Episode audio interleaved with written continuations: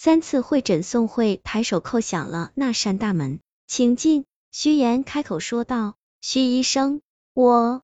宋慧刚开口，徐婷就示意他先等下。徐岩从抽屉里拿出了一沓白纸，递到宋慧面前。既然这是宋先生第一次进行心理治疗，我们就用一种特殊的方式，请你把有记忆的梦境场景画出来。宋慧是一名画师，显然徐岩是希望通过这种方式让他放松下来。这是宋慧第一次面对心理医生。最近他常常被噩梦惊醒，助活状态被彻底打乱。为此，他找到了徐岩，宋慧便拿起了笔，开始在纸上画起来。不到半个小时，几张生动形象的场景画就跃然纸上。第一张画是在一间手术室里，穿着白大褂的医生独自一人在手术台前为病人做着手术。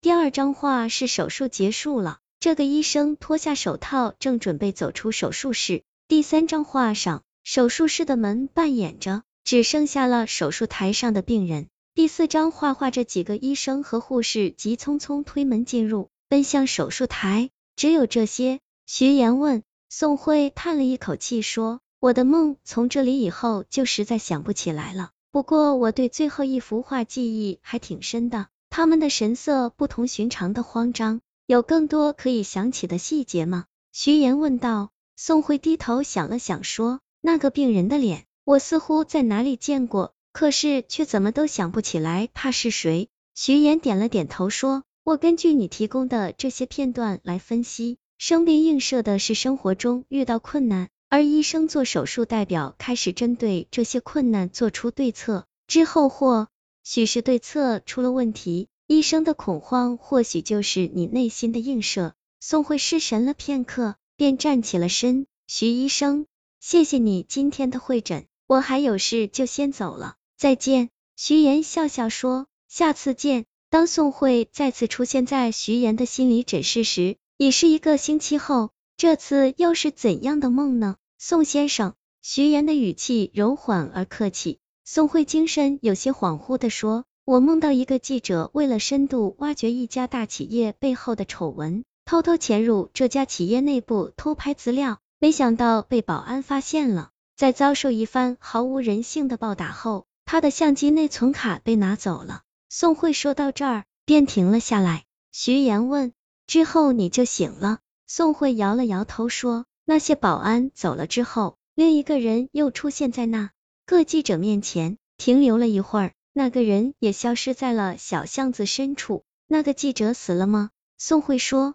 我不知道，我还来不及去查看那个记者的情况就醒了。这次梦的主题与发掘秘密有关，记者遭到暴打是你心里做出的激烈反应。徐岩顿了顿说，而且这个梦具有暴力倾向。我觉得我们更应该聊聊除了梦以外的事。宋慧低着头沉默不语，徐岩也不强迫他开口，或许有些事情他还没有做好说出口的准备。过了一会儿，宋慧说。徐医生，今天的聊天很愉快，谢谢你，再见。似乎早料到他会这样说，徐岩平静的说道，再会。当宋慧第三次坐在徐岩的心理诊疗室中时，他的心情非但没有放松下来，反而沉重了几分。这次的梦境是这样的，宋慧单刀直入的说，我看见一个背着略微有些鼓起皮包的年轻女人从银行里走了出来。然后他骑了电动车准备回去，没想到突然冲出一辆摩托车，车上的人飞速抢了他的包，逃之天天。三四秒后，回过神的他马上提速去追，眼见就要追上了，没想到那辆摩托车转进了一条岔路口，之后便没了踪迹。他心急之下再次加速，就在这个时候，宋慧顿了顿才说：“那个女人的头头颅就这么掉了下来。”徐岩皱起了眉，头颅掉了下来。